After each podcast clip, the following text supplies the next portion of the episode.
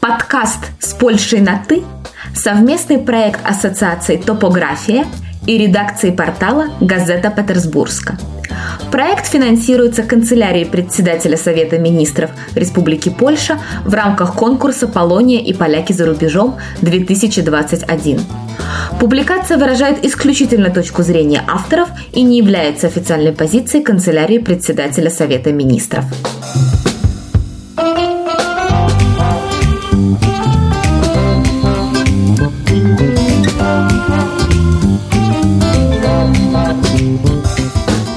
Приветствуем всех слушателей подкаста с Польшей на «ты». Меня зовут Аня, и в этом выпуске мы будем говорить о таком феномене современной польской культуры, который завладел умами и сердцами многих поклонников литературы фэнтези и не только. Мы будем говорить о вселенной Ведьмака. Поэтому у нас сегодня в гостях Мария Александровна Штейман, преподаватель Высшей школы экономики, специалист по мирам фэнтези, кандидат филологических наук, и также у нее есть свой канал на ютубе Creative Space. Мария Александровна, здравствуйте. Приветствую всех.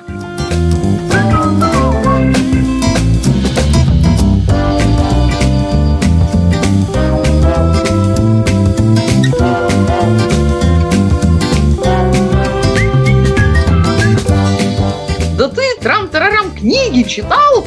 Ты ничего не понимаешь, потому что в книге сказано. Пока вы не поймете, что Ведьмак без Польши не существует, вы создаете симулятор. Ты не ожидаешь, что на тебя Ведьмак выпрыгнет, а он там есть внезапно. Это, это, это сильно, это отличный просто контрудар.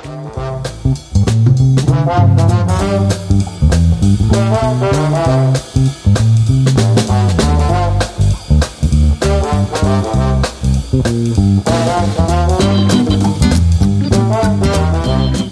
давайте, прежде чем мы начнем наши обсуждение, рассуждение, сделаем такой небольшой дисклеймер.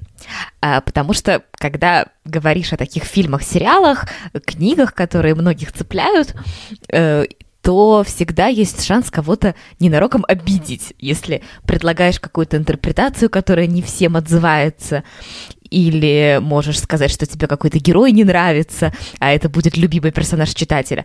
Поэтому это все естественные совершенно вещи, э, но дисклеймер. Мы не хотим никого обидеть, да, некоторые вещи, которые мы тут будем говорить, они будут иметь свое какое-то научное обоснование, но в основном это наша субъективная точка зрения, и в любом случае каждый читатель, зритель имеет право на свою интерпретацию текста. Более того, от себя добавлю, я всегда предваряю свои э, стримы фразой «все, что я говорю, не является пропагандой чего бы то ни было», а также слабонервным просьба не слушать.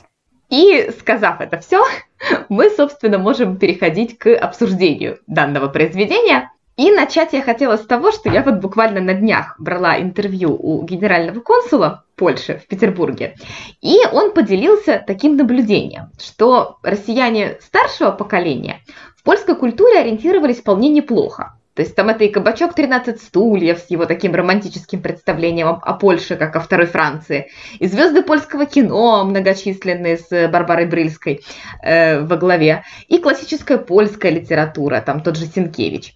А вот молодое поколение ориентируется в польской культуре уже гораздо хуже. И, как правило, не знают ни актеров, ни режиссеров, ни писателей, того же Лема даже хуже знают, если мы там уже про фантастическую литературу говорим.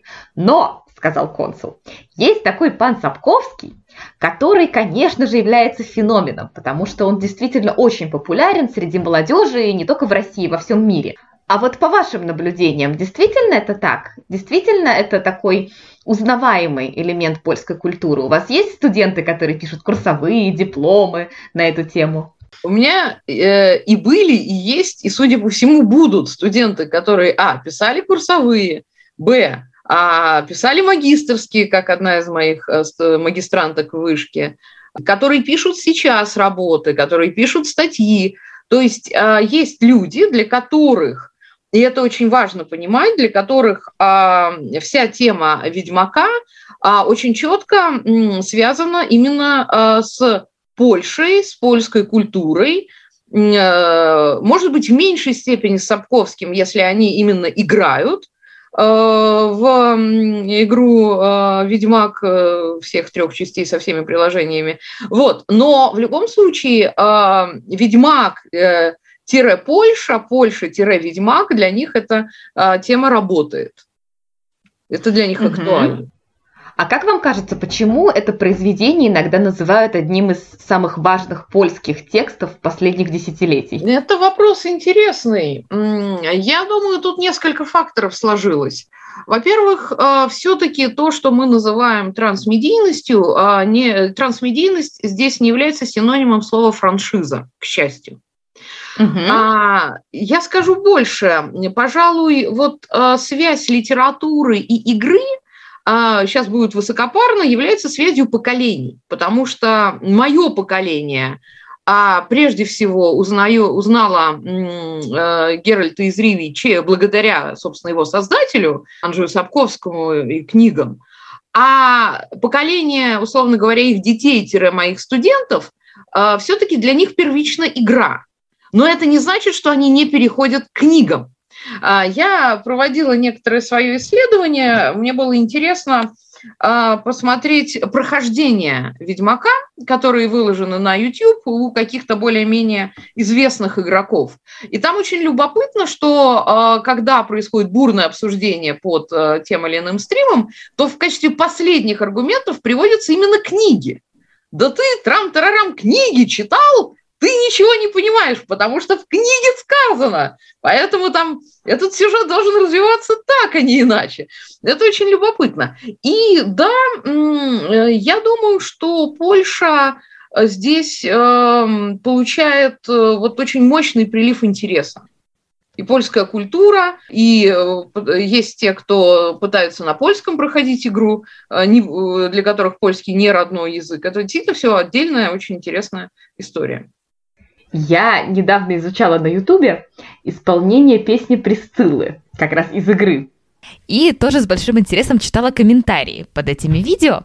Это, может быть, были там не какие-то топовые артисты известные, но те, кто ведет свои музыкальные каналы, достаточно популярные. И вот они иногда к этой песне обращаются. И там, конечно, тоже такие комментарии были довольно комплиментарные, да, как, как же я завидую э, тем, кто еще ни разу не читал ни одного рассказа о Ведьмаке и может погрузиться в эту вселенную первый раз. То есть не просто красивая песня, да, а песня, которая относится к конкретной вселенной. При том, что, смотрите, как мне рассказывали знающие люди, я тут, может быть, немножко буду с такой позиции, не читал, но рассуждаю, э, потому что я читала рассказы, но я, к сожалению, не читала сагу до сих пор, поэтому у меня, может быть, нет такой полноты картины. Но вот мне рассказывали, что вообще считается, что Ведьмаку не очень с русским переводом повезло.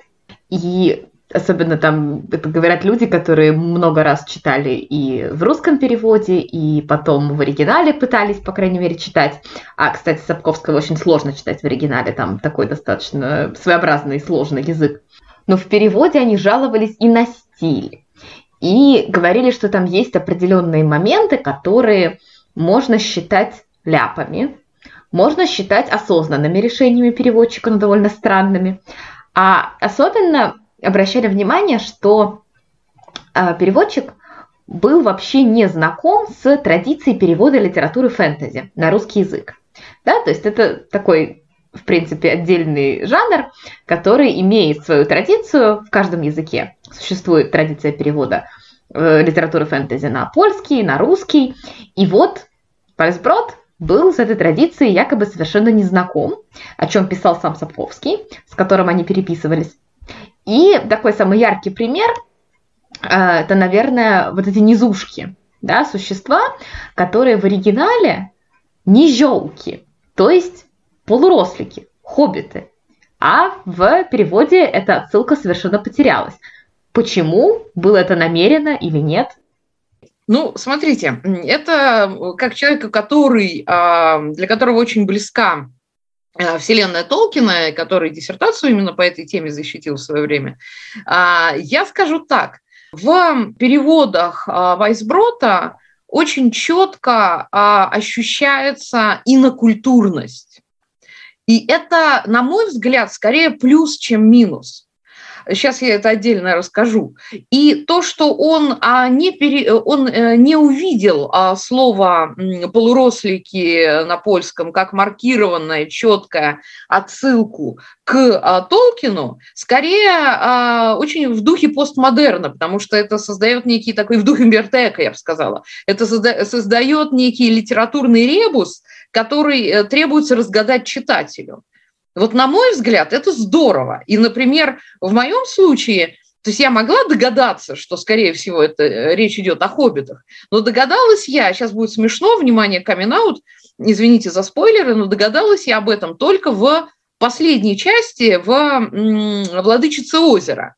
И то только потому, что там а, есть прямая отсылка к Толкину, буквально прямая отсылка к Толкину. Но от этого книга не становится хуже. Я э, прекрасно понимаю, и более того, мне кажется, что э, перевод э, Евгения Павловича здесь очень уместен. Именно потому, что он а, не погружает, вот это я хочу подчеркнуть, он действительно не погружает нас в атмосферу фэнтези, так в этом и плюс, потому что он таким образом убирает ну, определенную затертость вот этого фэнтезийного дискурса. Да, он э, не идеальный, может быть, переводчик, но последнюю книгу гуситской трилогии э, Сапковский все-таки посвятил именно его памяти. А памяти Евгения Вайсброта, прекрасного человека и выдающегося переводчика, который более полувека приближал нашим друзьям-москвичам польскую литературу в переводе, да, посвящение. И мне кажется, это очень о многом говорит. А, и а, вот эта дистанция, которая, безусловно, ощущается, при том, что Вайсброд все-таки Лемы переводил, вот, но тем не менее, вот эта дистанция ощущается, а при этом польскость все-таки остается. Это сложное, это, это вызов, это вот балансировать на этих качелях достаточно сложно. В принципе, вот можно сравнить перевод книг, которые вышли при участии Вайсброта, э, то есть вот как раз, соответственно, до «Владычицы озера» включительно, можно сравнить с переводом «Сезона гроз», который вышел уже без него. И вот там анахронизмов гораздо больше.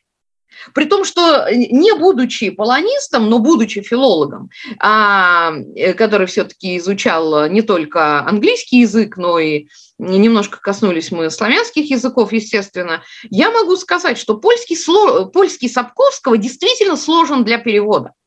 Потому что а, огромное количество м, лексики для русского уха слышится анахронизмом, а для польского это естественно. Буквализмы Вайсброта не идут ни в какое сравнение, при всем уважении, а, с э, переводом сезона гроз, где этих буквализмов гораздо больше. Это более фантазийный язык, но парадоксальным образом он делает мир более плоским. Так что я здесь стою на позиции, э, да, это челлендж, э, но я вам скажу одно, дорогие коллеги. И вот сейчас должен, вы должны вспомнить дисклеймер. Я никого не хочу обидеть, но по сравнению с тем, как о колено английские переводчики выпрямляют текст, извините, ни в какое сравнение русский перевод не идет. Он на порядок, на несколько порядков лучше. Потому что англоязычные э, переводчики на английский делают все они убирают, а, собственно, э, все, практически все отсылки к локациям. Они убирают вот эту польскую, ну вот польскую культуру, этот, этот аромат какой-то неповторимый, понимаете, этот воздух Польши. Его там не чувствуется, он очень упрощен. Там, знаете, там просто эта польская культура, она просто схлопывается. Более того, все э, как бы жесткие моменты, они еще и упрощают. То есть э, не удивляйтесь, поэтому неожиданный переход к э, второму сезону э, Ведьмака имени Netflix. Вот, не удивляйтесь. Они, они так читают. Они читают пустой, ну, конечно, это сильно, это слишком сильно сказано, я эмоциональный человек, но они во многом читают очень пустые тексты. Вот как бы форма есть, а вот того, что нас цепляет, этого не так много.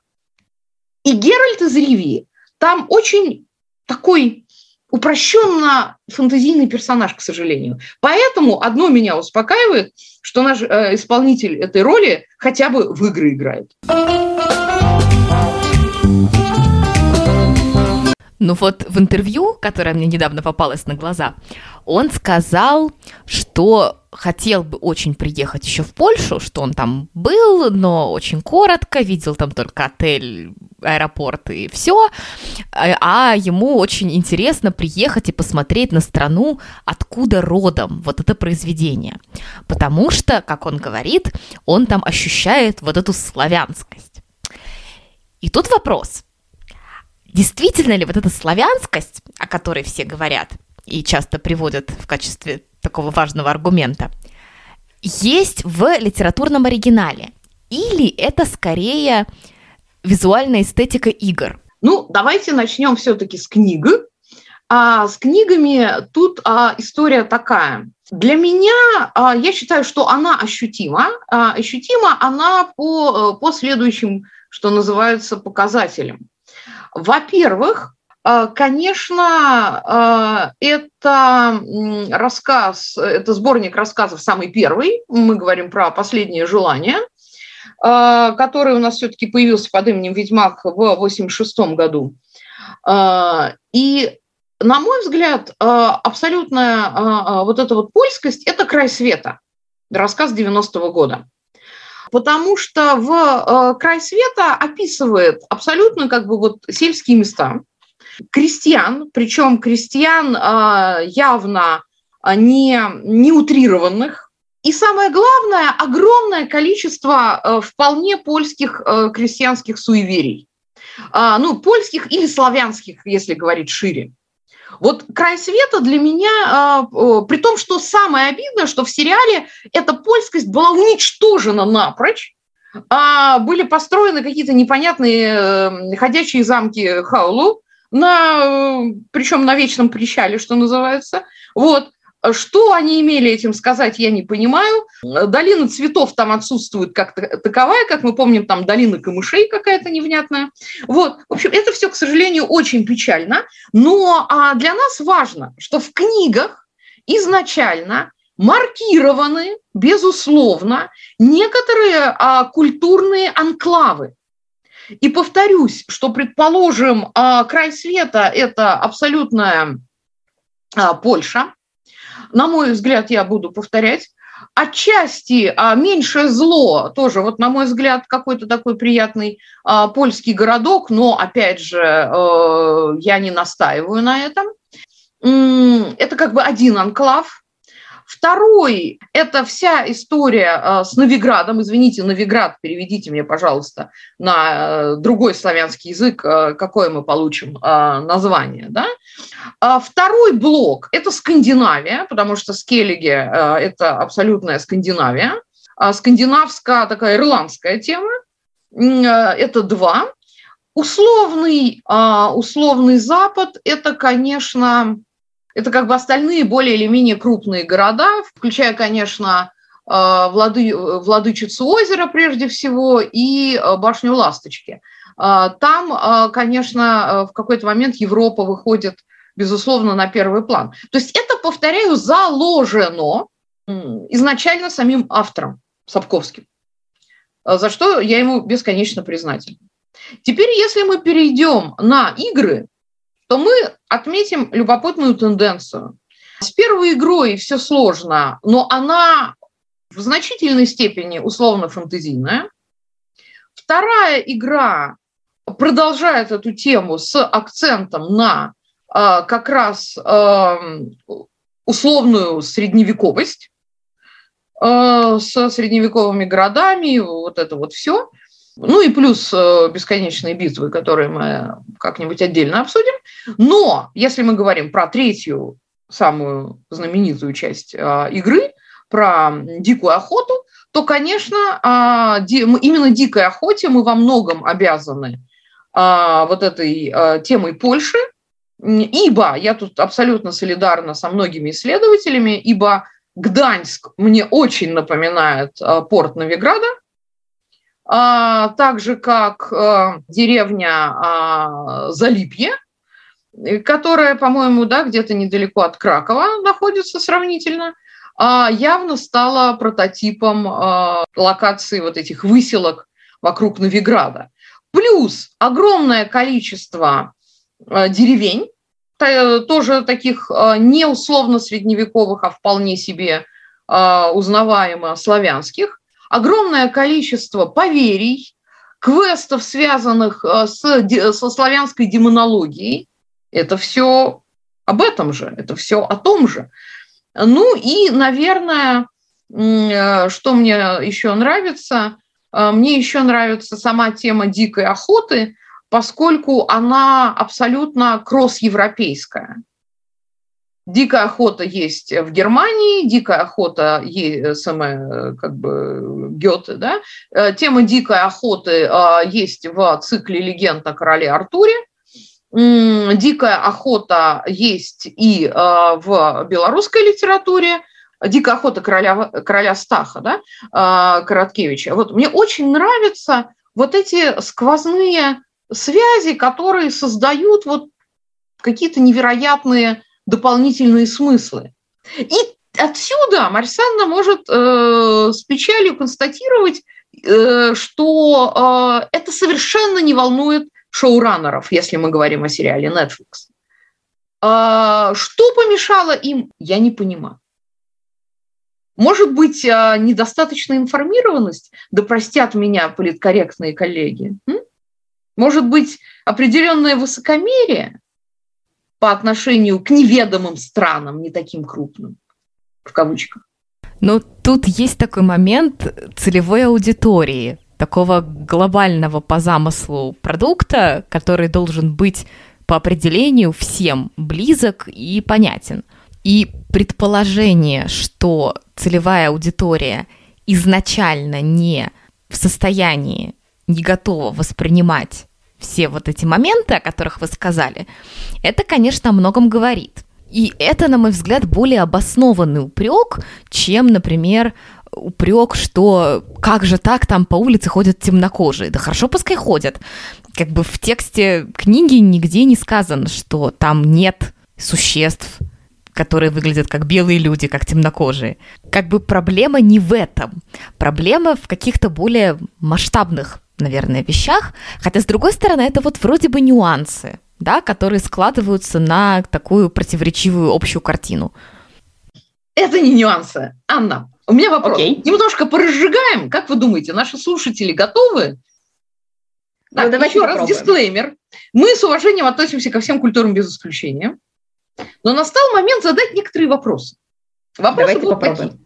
И здесь я выступаю, опять же, как исследователь не только фэнтези, но и медиа. А, и а, как человек, который не может э, обойти вниманием а, вопросы новой этики, culture, вот этого всего. Да? И как бы я не могу делать вид, что э, ничего не происходит, потому что происходят крайне интересные вещи. И вот что касается вопроса разных рас, то я так подозреваю, что Пананджей явно попадает в ловушку, куда попал до него профессор а, Джон Рональд Руил Толкин, который честно говорил, что у него, рас, э, у него там куча рас, и эти расы там по-разному друг с другом сосредотачиваются, но припоминать ему будут исключительно а, желтую кожу орков-гибридов и темнокожий харат. Да, припоминать ему будут это. А то, что у него много-много раз, и между ними непростые отношения, а, одни гномы с эльфами чего стоят, к сожалению, современное общество стремительно перестает понимать метафоры и стремительно э, скатывается к буквализму. Это первое. И у Сапковского ровно та же история. У него куча раз, между ними куча проблем. Я мало знаю настолько, ну, как бы отважно ставящих вопросы, извините, межрасовых коммуникаций, как книга фэнтези, как книга э, «Кровь эльфов». И, э, «Кровь эльфов» и последняя я сейчас не беру дополнительный сезон Гроз, который очень, в общем, фэнтезийно такой, это виньетка, да, а мы говорим про э, «Владычицу озера». Это, это очень жесткие книги, очень честные, очень резкие. И мне жаль, что это как бы будет не видно. Да, мне жаль, что это выходит за рамки внимания. Это как бы первое. Второе, что касается цвета кожи. Вы знаете, я сторонник очень простого подхода. Если актер талантлив, меня не волнует, какого цвета у него кожа.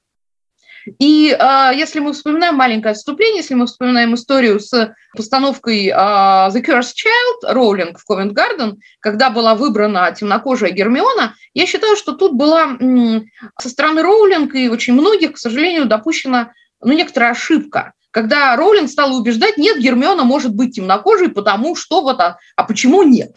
Ей фанаты стали объяснять, извините, но у вас нигде, вот, вот тут Гермиона там краснеет, вот тут у нее так, глаза такого-то цвета, вот тут это. Не надо, не надо лицемерия. А Нома Думзвени победила в слепом прослушивании, потому что она оказалась лучшей. Все, что еще нам надо? Что еще нам надо? Поэтому меня не волнуют темнокожие эльфы в первом сезоне. Меня, меня это вообще не интересует. Актер играет, он заставляет меня верить. Все. Но. И вот теперь мы подходим к очень важному но. А, к вопросу о том, почему Netflix не стал, извините, я скажу разговорным языком, заморачиваться насчет изображения Польши. А он именно не стал заморачиваться. И вот тут я скажу, если уж где-то мы видим проявление вот этой самой, э, того, что новая этика так не любит, вот этой имперскости, имперского мышления и колониализма. Так это вот здесь, ребят. Да, вы не захотели знать, что существует Польша. И сейчас будет больше, еще больше внимания. Никого не хочу обидеть. Мы помним наш дисклеймер. Но а, вы правильно, Анна, заговорили о целевой аудитории. Целевую аудиторию не интересует, что есть такая страна. Когда а, вселенная Марвел снимает «Черную пантеру», они прекрасно понимают, на какую целевую аудиторию они рассчитывают.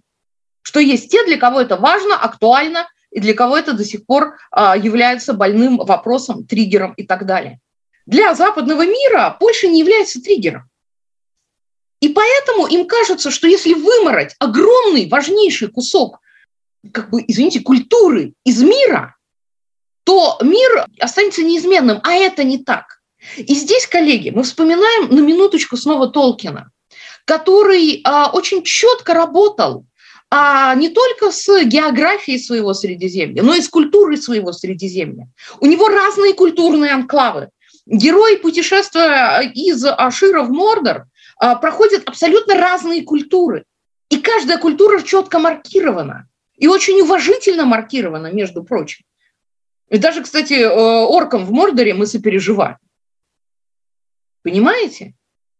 Мы посмотрим с вами на второй сезон. Но по первому сезону, судя, вот именно по их беспомощным, извините, дорогие коллеги и шоураннеры из Netflix, но у вас абсолютно беспомощные попытки воссоздать культуру условного средневековья, потому что это пустота, вы создаете симулятор.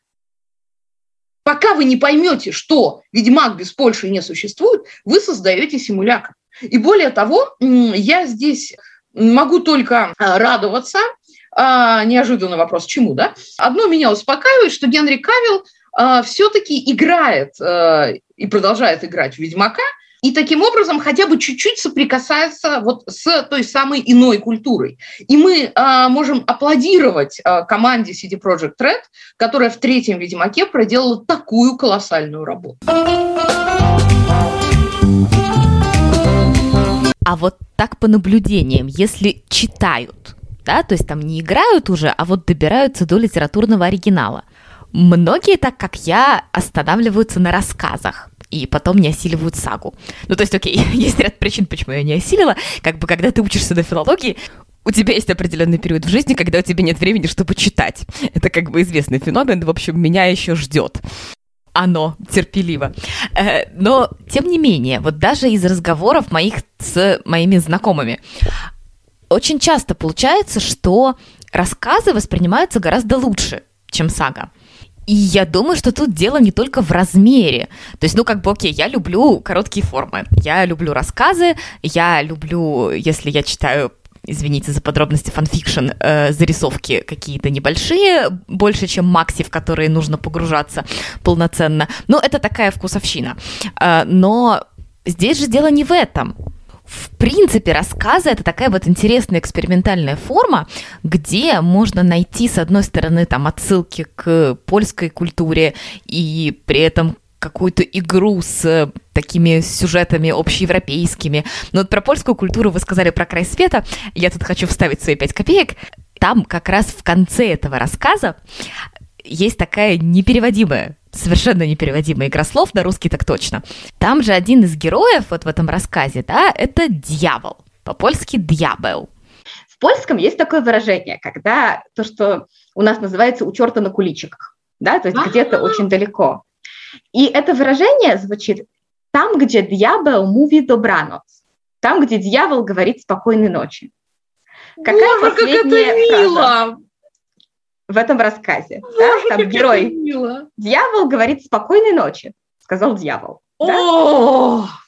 То есть перечитайте этот э, рассказ, я да, и хорошо его помню. Боже, какой восторг! Да. И я сейчас нашим слушателям тоже говорю, да, э, перечитайте вот этот рассказ, особенно его конец, с мыслью о том, что там в конце вот такая вот языковая игра слов. То есть, с одной стороны, это все вот такие вот языковые приколы и отсылки, культурные тоже, конечно, а, но, с другой стороны, это вот такая вот игра с формой да, и там уже, может быть, даже к общеевропейским таким сказкам, сюжетам известным отсылки, как там к «Русалочке», к «Белоснежке», если мы про «Меньшее зло» говорим. И это все читать действительно весело и здорово ну, условно. Э, но правильно ли я понимаю, что в саге вот эти все конфликты, которые в рассказах только намечаются, они получают какое-то более глубокое развитие? То есть они требуют к себе более такого серьезного отношения читателя. И, может быть, поэтому люди останавливаются на рассказах. Вот как вам кажется, в чем здесь главная причина? А, Анна, а я задам вам сейчас встречный вопрос. А, дошли ли у вас руки до э, не до фильма, до игры, э, не до игры, не до фильма, до книг а, Джорджа Мартина, как с «Игрой престолов»? С книгами, с «Игрой престолов» тоже никак. Вот, вот а, это важная деталь. Смотрите, как правило, это, ну, это гипотеза, может быть, вы ее опровергнете. Но, скорее всего, история такая. У людей не доходят руки до а, как бы саги, вот нет, а, не переходят от сборников рассказов к саге о Ведьмаке. По тем же причинам, по которым люди, например, не читают или не дочитывают «Игру престолов». Именно ее не зачитать, насколько я знаю, насколько она не закончится. Браво. Но я понимаю, да, о чем. А, браво, браво, браво. Это я знаю. Это, это, это, это сильно, это отличный просто контрудар.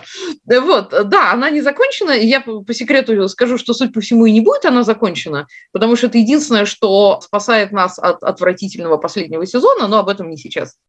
Вот, э, дело в том, что книга Джорджа Мартина очень тяжелая там очень много жестокости, и там очень много натурализма. И считайте это парадоксом, но в чем-то она гораздо более реалистична. И у Сапковского ровно то же самое. Кровь эльфов еще, она еще более-менее мифологична, она вот как бы вот более-менее плавно. Но начиная с э, крещения огнем, да, ну, час презрения уже практически. Ну, э, час, сейчас э, про час презрения скажу отдельно. Но вот «Крещение огнем», «Башня э, ласточки», «Владычица озера» – это очень жесткие тексты с очень натуралистичными описаниями. Причем они, они настолько, настолько натуралистичны, что у меня вызывают ну, я не знаю, у меня вызывают ощущение э, описание войны, например, у Стендаля, у которого учился Лев Толстой описывать поле сражений. Да? То есть это, это другая традиция. И это книги с минимальным элементом развлечения. Вот мы должны это понять. В сборниках рассказов Сапковский играет с нами. Вот как раз это то, о чем он рассуждает в варениках, да, в варенике э, «Нет золота в серых горах». Вот это вот э, это полупародия, полуразмышление, полу такая некая притча. Но это все очень мило, очень трогательно, это все не требует от нас усилий. А э, сага, тут дело не в том, что э, сме, э, иногда смещается акцент от Геральда к Цири, далеко не в этом. Там же э, в двух последних книгах вообще появляются с линией Яры или там с другими линиями, э, появляются сюжеты э, очень относительно связанные с сюжетом о Геральте и с его там похождениями, да, Сапковский, в принципе, это такая подготовка к гуситской трилогии. Потому что перед нами Европа, которая погрязла в очередных войнах, и кого волнует та цена, которую платят обычные люди, а они платят. И вот эта возможность говорить а, применительно к фэнтези о, о э, судьбах обычных людей, они могут быть обывателями, грабителями, крестьянами, а, горожанами. Но как бы Сапковский вдруг дает себе труд о них вообще сказать. А читатель-то настроен, а вы нам про Геральта. А Геральта нет. А Европа есть, и люди есть. А этого уже не, не хочется, потому что это требует определенного, ну, как бы вот нравственного движения, что ли, да, душевного движения. Поэтому а, мы должны понимать, что, ну, во-первых, мы сейчас к этому еще, я думаю, перейдем с вами, Анна, к разнице сюжетов, то, что придумал Сапковский в 86-м, и то, о чем он писал а, в, а, в середине 90-х, это разные миры и немножко разные Геральты. Вот. А, очень сильно меняется Геральт. Очень интересен образ Цири, который вообще как бы имеет довольно мало аналогов фэнтези. Именно потому, что э, это нестандартный образ. Вот. И это все заставляет, э, предъявляет к читателю, вы не поверите, какие-то требования – а нам уже не хочется. А мы-то хотим про романтического Геральта, а его там нет. Извините за спойлер. Ну, давайте про героя все-таки поговорим еще немножко. Э, вообще известно, что про него думал сам автор Сапковский? Он про него думал многое. Самое интересное – это его собственное э, размышление над э, степенью, э, как бы, насколько Геральт Супермен как бы насколько Геральт выдерживает а, вот это свое суперменство. Во-первых, э, Сапковский в замечательном а, интервью которую он дал, которую у него взял, точнее, Станислав э, Береш, вот он там а, э, очень многое интересное рассказывает и делится очень многими своими взглядами, в том числе, например, Сапковский заявляет, я бы сказал, что у меня не малый, а большой реализм, однако далекий от изображенчества или еще более далекий от игры. Извините за натурализм, но я цитирую дальше Сапковского. Вдобавок ко всему раны гноятся, пища портится, а у героев воняют портянки. Таким образом, смердящие улицы, отхожие места – вездесущие язвы и вши под сверкающими доспехами рыцарей, обзывающих всех подряд, следуют у меня из требований жанра. Это как бы а, один момент, да, вот этот а, демонстративный реализм. И поэтому Геральт у него чем дальше, тем реалистичнее. Э, особенно это, ну, вот если вспомнить э, «Крещение огнем», где Лютик а, Мильва и Геральт едут по а, разоренным, а, по разоренному абсолютно миру, а, да, там есть моменты, которые, как бы, что называется, детям до 16, и плюс к этому герои действительно периодически хотят есть, э, у них, им, им холодно, им противно, им больно, им плохо. Э, это то, что очень четко в свое время показал Толкин, но Толкин это, извините, сам все испытал в Первую мировую, и это то, что стремительно ушло из жанра фэнтези, когда он а, приобрел масс-культурные черты. Если же мы говорим о а, самом Геральте, то давайте посмотрим а, чуть-чуть подробнее. А, сейчас мы поговорим о его трансформации, но давайте посмотрим, Анна, давайте посмотрим сначала на раннего Геральта, то, что вы точно читали. Вот он какой? Он же вам понравился, признайтесь. Да, безусловно. Но мне кажется, он такой ну, немного отстраненный от того, что происходит. По крайней мере, он производит такое впечатление. Но, опять же, это немножко в разных рассказах по-разному. То есть вот есть первый рассказ, в котором он кажется таким эмоционально холодным, что ли, но на самом деле уже в последующих рассказах оказывается, что это поза, что это не совсем так. Поэтому он как бы не статичен на самом деле даже в рассказах. Но он подкупает, мне кажется, вот этой своей некой иронией по отношению ко всему, что происходит, но при этом в нем ощущается все равно вот этот трагизм. Может быть, в первом рассказе меньше, но и там он производит впечатление героя, который многое понимает. Может быть, даже не в силу своих каких-то тайных знаний, а скорее интуитивно. Он готов не осуждать, он готов принимать другого с большой буквы. Это вот в рассказе «Меньшее зло» очень видно, когда он до последнего не готов принять решение, может ли он убить этого монстра и кто вообще является монстром, да? То есть он вот эту моральную дилемму для себя прекрасно понимает. И мне кажется, это та черта, которая привлекает в новом положительном герое нашего времени. Он не идеален, он там не Марти Сью, но, тем не менее, он отвечает вот этим вызовам современности и каким-то новым представлениям о морали, о природе зла. И это, конечно, мне кажется, очень привлекает в нем. То есть я тут уже в интерпретацию углубляюсь, но, тем не менее, я бы вот так сказала. Ой, вы, э, по-моему, замечательно разобрали. Я прям добавлю еще буквально пару моментов. А получается, что, опять же, вот продолжая вашу мысль, получается, что, во-первых, Геральт а, романтический герой. Да, вот он явно продолжает, иронический, романтический, ах, меня никто не понимает. Да, все его там презирают, а он такой весь вот один стоит. Вот этот геро, романтический герой-одиночка, да, белый волк, вот как бы с одной стороны. С другой, э, и вот тут-то а, Сапковского, безусловно, подстерегала ловушка а, вот создать очередной шаблон. Но дальше то, о чем вы говорили, его от этой ловушки избавляет. Он не создает шаблон. Именно потому, что Геральт, как вот пограничный герой, такой вечный медиатор между бесконечными другими, между другими расами, другими взглядами, другими, воз, э, другими позициями. Он все время стоит на границе. Именно потому, не только потому, что он ведьмак по как бы должности и роду занятий, но вот и по каким-то своим, э, безусловно, личностным качеством. И это действительно цепляет. А плюс к этому у этого героя есть то, о чем я вот пытаюсь сейчас закончить статью, не знаю, насколько это удастся, э, э, когда мы говорим о как бы герое вот именно 80-х, 80-х, 90-х, вот героя перемен, героя эпохи колоссальных тектонических сдвигов, у него есть право на неуверенность. Это то, чего, в общем, даже у героев Толкина не так много. Там Фродо у нас колеблется, но это как раз показатели реалистического, абсолютно реалистического характера. Сапковский дает своим героям право на ошибку, но а, себе он оставляет право их жестоко за эту ошибку карать. Причины следствия, причины и следствия. Это из другого мира. Э, но тем не менее. Сапковский дает э, Геральту право колебаться право не понимать, право чего-то не знать, в кавычках право, возможность э, тоже, насколько она хороша, быть э, пешкой в чужой игре именно потому, что он не всеведущ. И это нас к нему очень привлекает.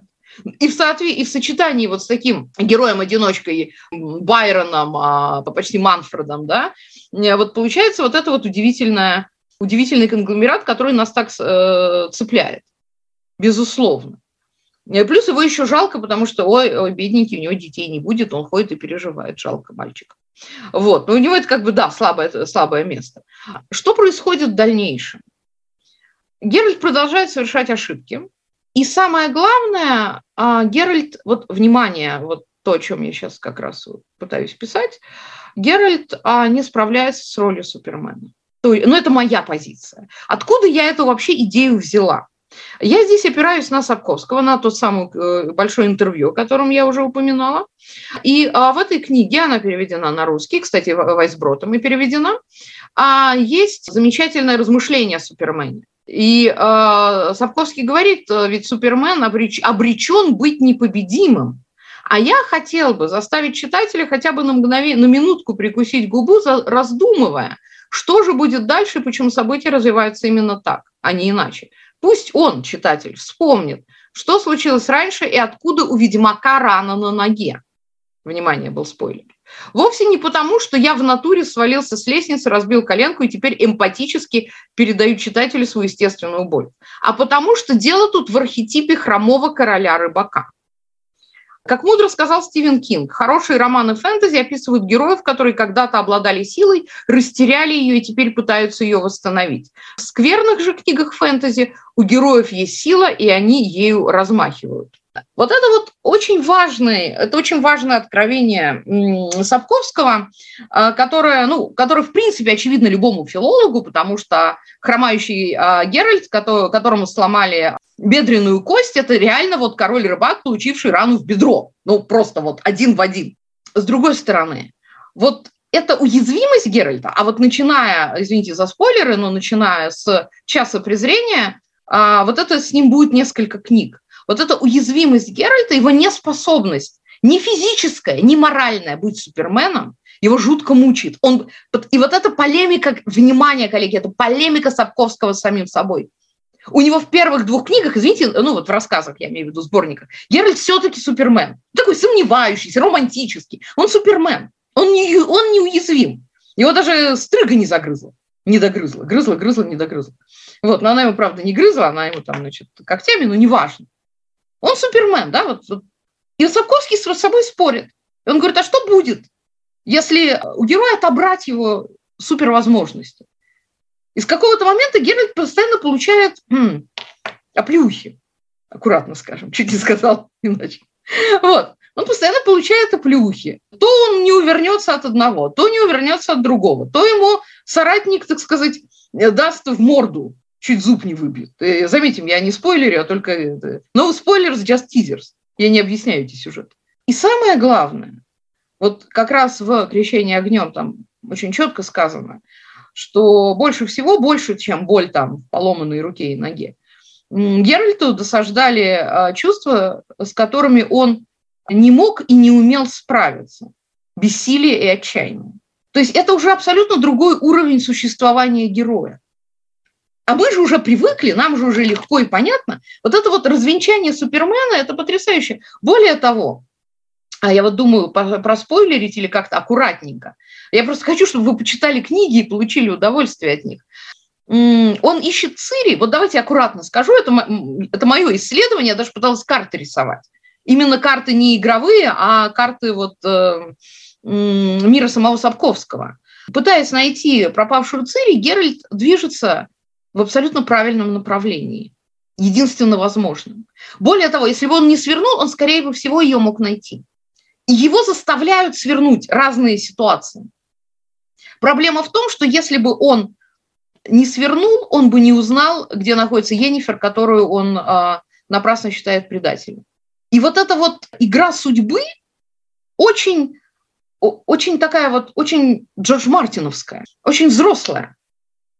И она требует от читателя готовности э, ее воспринимать.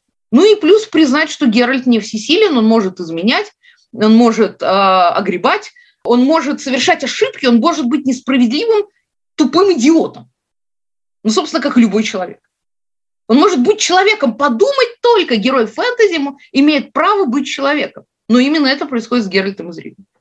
А как вам кажется, вот в сериале, я имею в виду не польский сериал, я вот вас перед записью спросила, смотрели ли вы польский сериал, вы сказали, что пока себя не смогла заставить. Я как раз прошу прощения, но однажды я доберусь. Это интересный опыт. Э, но, опять же, до него важно смотреть с позиции времени, в котором он снимался, да, то есть это самое начало 2000-х, э, соответственно, не самое простое время, может быть, для польского кинематографа, э, но он интересен и странен в каких-то моментах, а мы, исследователи поп-культуры, очень любим странные вещи. Они всегда многое говорят об обществе в определенный момент времени. Но неважно, я говорю про Netflix. Понятно, что еще не все сюжетные ходы были реализованы. Там еще мы не знаем на момент записи этого эпизода, что будет во втором сезоне точно, э, и, может быть, там что-то еще поменяется. Но вот на данный момент вот эта вот идея Супермена, который не справляется со своей задачей. Как вам кажется, она была реализована в сериале? Она видна или тоже завалена по всем фронтам? Ну, а, я морально готова к тому, что поклонники а, Генри Кавилла меня забросают тапочками. Дорогие коллеги, мне это не впервой. А, я морально к этому готова, повторюсь. Но я, честно, не хочу ни, ни вас, ни Генри Кавилла обидеть. Проблема в том, что... Все, я уже все сказала. А, проблема в том, что э, Генри Кавилл играет не Геральта из Ривии. Он играет Геральта э, CD Projekt Red, как он себе представляет. То есть он не очень... Э, вот для того, чтобы понять Геральта из Ривии, нужно все-таки хотя бы прочитать что-то. Ну, хоть что-нибудь. Он не, он не читает, он играет. А Геральт из Ривии в игре «Ведьмак 3. Дикая охота» он классный, а, он действительно во многом похож на... Он как бы, вот к вопросу о трансмедийности, он как бы логическое продолжение а, Геральта Сапковского, безусловно, но он супермен, понимаете? Потому что таковы законы жанра. Коллеги, если ты играешь в игру, твой герой не может не быть суперменом. Иначе это будет немножко другой жанр. Ну, есть разные жанры, мы прекрасно понимаем, но если мы имеем в виду тот жанр, в котором делают это CD Project Red, чтобы дойти до последнего квеста, ты, э, твой герой должен быть неуязвим. И Геральт неуязвим. Единственная а, степень его уязвимости, за что я а, благодарю, опять же, а, группу создателей игры, а, за нелинейность, и за а, минимум, их гораздо больше, но три основных финала, один из которых unhappy end. Но спорим, я бы с удовольствием спросила, дорогой Генри Кавилл, а ты хоть раз э, как бы проходил так, чтобы твой Геральт проиграл? Потому что, э, чтобы Геральт проиграл, а, необходимо совершить некоторые ошибки. А потом в последнем, в последней касцене ты должен э, столкнуться с результатом этих ошибок. Я, может быть, ошибаюсь, и Генри Кавилл меня поправит, э, хорошо бы его спросить.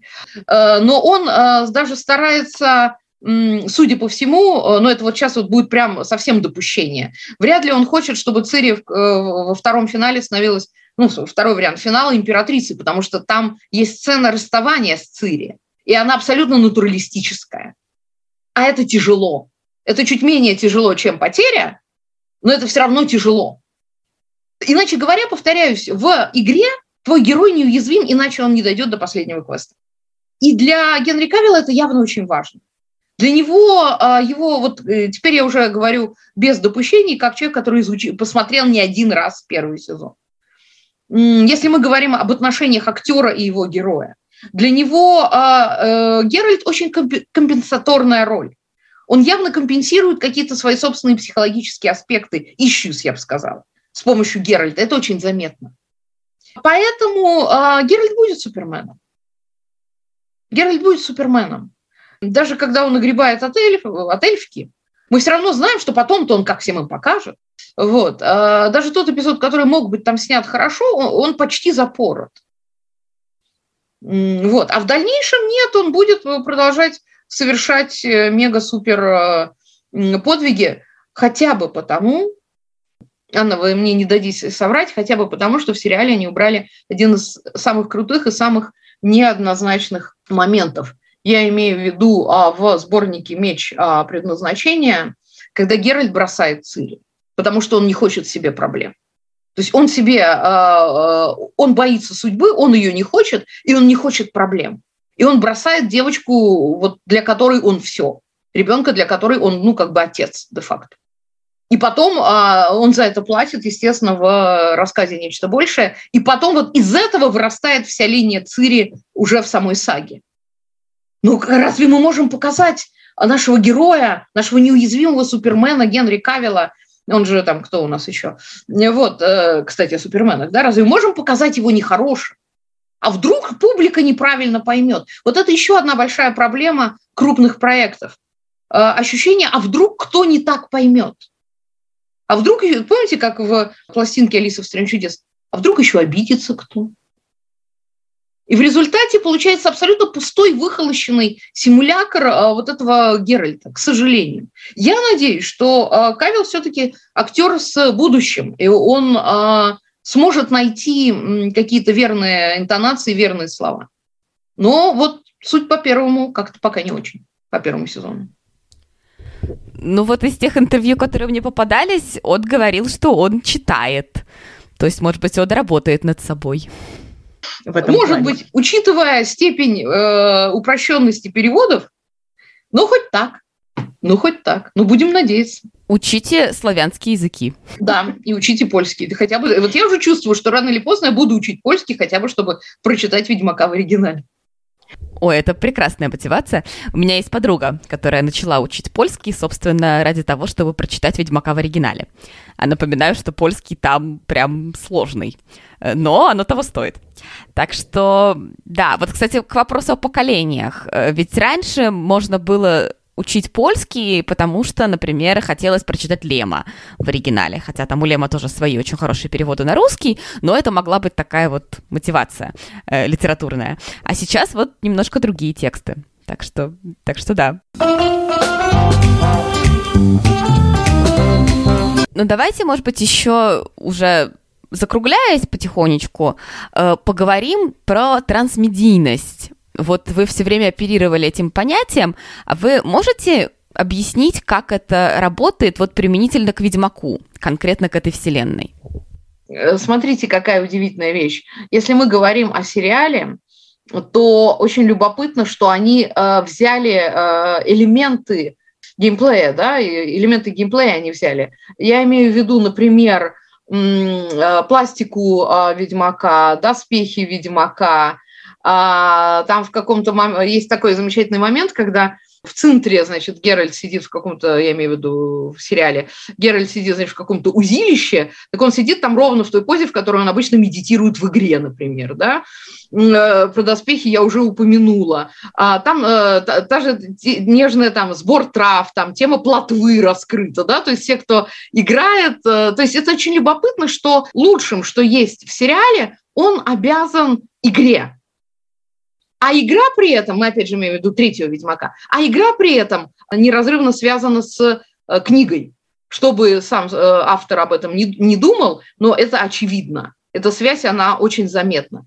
Так что, поэтому все, что есть хорошего в сериале, э, спасибо CD Projekt Red. Вот. Я надеюсь, ну, да. что еще как-то Сапковский сам повлияет на второй сезон, хочется верить, в конце концов. Ну да, он от сериала не открещивается на все лады, так как от игры. Э, ну, кстати, я вот недавно задавала своим знакомым вопрос, почему Ведьмак, если он настолько популярен и в Польше, и за границей, никак не используется в туристической отрасли. То есть понятно, что есть там всякие мероприятия, связанные с книгами, с играми. Вот концерт саундтрека к игре у нас был как-то с оркестром. Или, или это какие-то квесты, Кстати, да? о саундтреке. Да. У нас же абсолютно польский саундтрек. Точнее, там есть несколько да. песен, абсолютно польские по духу. Боже мой, это же отдельная тема. У меня, кстати, одна из э, моих студенток в моем проекте а, даже делала материал об этом. Это же угу. потрясающе. Нет, э, третий Ведьмак – это шедевр. Но вот в плане именно туристической да, отрасли, что нельзя зайти в магазин в сувенирный и купить фигурку с ведьмаком. Это очень любопытная история. Мы сейчас будем наблюдать э, столкновение брендов. Мне сказали, что тут основная проблема в авторских правах. Не только это. А, все, кто играют, прекрасно знают, какой мерч, извините за жаргон, а, прекрасно знают, какой мерч предоставляет CD Projekt Red от а, фигурок Ведьмака до медальона. И они настолько, и вот если мы даже говорим о медальоне, он настолько узнаваем, он настолько, как сказать, харизматичен, что то, что болтается на груди у Генри Кавилла, не идет ни в какое сравнение. И э, вряд ли CD Projekt Red сейчас сию минуту отдадут все права Netflix. И вот это очень любопытно. То есть мы будем видеть такой Clash of Kings, Clash of Brands, я бы сказала. Вот, с одной стороны будет CD Projekt Red, за которых я стою, вот, а с другой стороны Netflix, за которого я не стою. Ну, посмотрим, кто победит. Но мне очень жаль. Вы знаете, мне очень жаль, потому что для, для меня важно, что «Ведьмак» э, может для кого-то стать как бы целью, да, то есть ты прочитал, ты узнал, что есть польский писатель Анджей Сапковский, и окей, и на этом все. А для кого-то Ведьмак станет ступенью для того, чтобы что-то узнавать о Польше, что-то узнавать о культуре, что-то узнавать о фольклоре, и, может быть, двигаться дальше. А там, глядишь, и Лем, а там, глядишь, и, боже мой, Сенкевич. И э, в этом плане э, мне кажется, что не надо э, стыдиться этой популярности.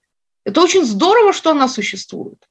И да, я за то, чтобы э, сувенирная продукция не выхолащивала как бы сюжет и суть Геральта из Ривии, а просто поднимала к этому интерес. Ну, может быть, со временем мы к этому и перейдем.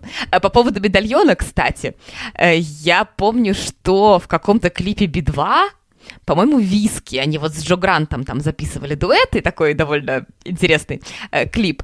И там у героя Джо Гранта на шее висит э, ведьмачий медальон. И тоже я захожу в комментарии на Ютубе, и один из первых э, за кулончик Ведьмака отдельный лайк. То есть это из серии, когда ты не ожидаешь, что на тебя Ведьмак выпрыгнет, а он там есть внезапно. Э, ну и, конечно, это показывает, да, что Ведьмак присутствует вот в таком общем культурном пространстве, культурном поле, и это, конечно, здорово. Ну, хорошо, я думаю, что мы будем закругляться. Я со своей стороны клятвенно обещаю, что я доберусь все-таки до саги. Э, наших слушателей мы тоже призываем, тех, кто еще не читал все произведения о Ведьмаке, это сделать. Э, естественно, мы активно рекламируем игры.